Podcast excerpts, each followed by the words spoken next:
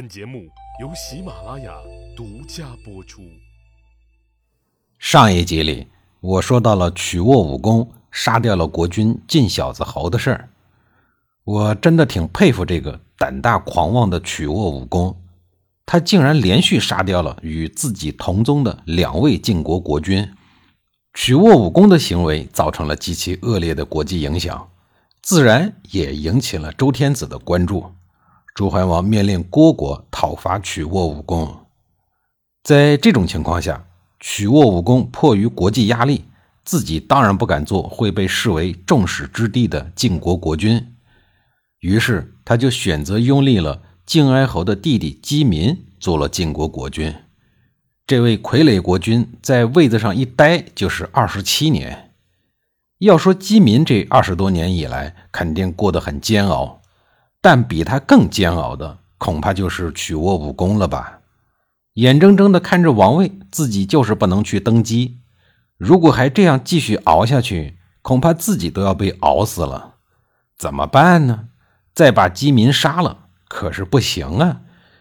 您这杀一个老贵族和周天子，就又立一个，这都杀三四个了，不是还没解决问题吗？这问题到底出在哪儿了呢？最终，他想明白了，自己的实力不缺，地盘不缺。那些见风使舵的臣僚们见自己实力强大，早就纷纷靠拢到自己这边了。自己的人气也不缺，眼下无非就缺一个大义名分。这东西他没有，但是周天子有啊。当时派虢国攻打自己的周桓王早就死了，现在是他的孙子周喜王在位。这是一位见钱眼开、没什么能耐的人，需有一个天下共主的名头而已。想到这儿，曲沃武功决定先把生米煮成熟饭，然后再用金钱开道，双管齐下。他希望一次性解决这个困扰了曲沃派系长达六十多年的世纪难题。晋侯敏二十八年的时候，曲沃武功对晋国王室发起了总攻。这一次一举攻下了晋国，大获全胜，且消灭了晋侯敏的全部实力。曲沃武功用讨伐晋侯敏所获得的晋国宝器及金钱悉数贿赂给了周喜王。在金银财宝及木已成舟的现实情况下，周喜王终于满足了曲沃武功的夙愿，正式册封他为晋国国君，历史上被称之为晋武公。要说这周喜王也是个敞亮人，本着好事做到底、送佛送到西的原则，公然的违背周礼，将晋国从二等侯爵国提升为一等公爵国。也正是因为这个原因，曲沃武功登基以后不叫侯，而叫公。晋武公是始封曲沃的姬成师的孙子，从他的爷爷到他这儿，三辈人折腾死了晋国王室五任国君。历时六十七年，最终拥有了晋国的全部。当年大夫师服在晋穆侯面前的忧虑，终于变成了现实。事实证明，再不下手就要晚了。晋武公还是有先见之明的。他完成了夙愿之后的第二年就死了，没有死于天灾，没有死于战场，也没有死于政变。如此看来，他应该是死于顺应天理，也就是生老病死。别看晋武公当国君的时间不足两年，两年内他可是干了不少惊天动地的大事儿。首先是灭掉了当初帮晋孝侯的荀国，这对荀国来讲，报应来的未免也太快了。其次就是屠杀晋国大宗王室的老贵族们，一时间居住于都城的公族后裔被悉数诛灭。晋武公以尸山血海铺就了自己子孙的君权之路。晋武公死了以后，他的儿子鬼珠顺利继位，是为晋献公。鬼珠是一个北狄首领的名字。这个首领在和晋国对抗的时候，被晋武公给活捉了。晋武公为了炫耀和警惕后人，就把自己的儿子取名鬼珠。每天看到儿子，就等于看到了北狄，时刻的提醒自己。通过这个事儿可以看得出。晋武公是一个时刻保持警惕的不好对付的对手，俗话说“心里有鬼，寝食难安”。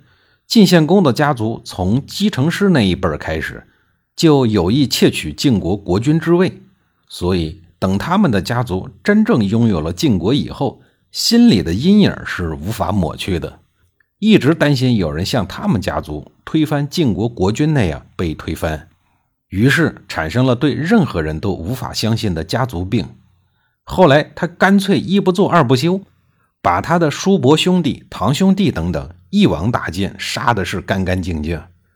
此时的晋国公族被杀的只剩下曲沃桓说、曲沃庄公、晋武公这三代的旁系子孙。晋献公继位八年，羽翼丰满后，他发现这些姬姓公亲大夫，一是能力有限，二是觉得他们不安全。如果革了他们的职，又担心他们造反。出于安全考虑。他突然发难，又将他们集体诛杀，一个不留。从此，晋国彻底废除了姬姓公族大夫的制度，而改从社会上招聘人才，并封他们为卿和大夫等，然后由这些社招人员来协助他治理国家。这个制度在当时的春秋各国属于一次与众不同的人才制度变革，在其他国家。几乎都仰赖公族执政、任人唯亲的时候，晋国率先实现任人唯贤，后得以广纳天下才智，国力也日渐的昌盛。巩固完政权，晋献公又特意修了一座新的都城，这就是绛。随后他搬了进去。办完这些事儿以后，就该对付晋国的老朋友北狄了。当然，他也开始准备对秦国下毒手。咱们今天先说北狄人的事儿。晋国这一段时间的运道并不怎么样，连续几代国君都是非正常死亡，国家综合实力被内部消耗的够呛。表面上看上去虽然比较强大，但实际上还是有些虚弱的。而靠近他们的北狄部落是黎戎，这一部落并没有像鲜卑那么强悍，属于赤狄中战斗力稍弱的部落。尽管如此。黎戎也经常下山来骚扰晋国，让晋献公头痛不已。到了公元前六七二年，晋献公决定好好的教训一下这些不安分守己的黎戎人。随后，他亲自率领晋国军队登上太行山，进入了上党地区。晋献公东征黎戎是下了一番功夫的，出一趟远门不容易，他有一系列的战略考虑。他打算直接攻入黎戎的老巢。彻底清除山上的隐患，然后打通去河东平原的道路。这次被晋献公拉出来的部队是以曲沃军为班底的晋军，战斗力颇为的强劲。在休整几年以后，这支晋军是春秋早期战斗力极为凶悍的一支力量。当晋献公率领生猛的晋军攻入上党地区黎荣的地盘的时候，黎荣王一时不知所措。在黎荣王的脑海里，只有他下山抢别人，山下的人是从来不敢上山找他麻烦的。黎荣王只好仓促应战，只是这样一来，哪能是准备充分、装备精良的晋军的对手呢？黎荣军败的是一塌糊涂。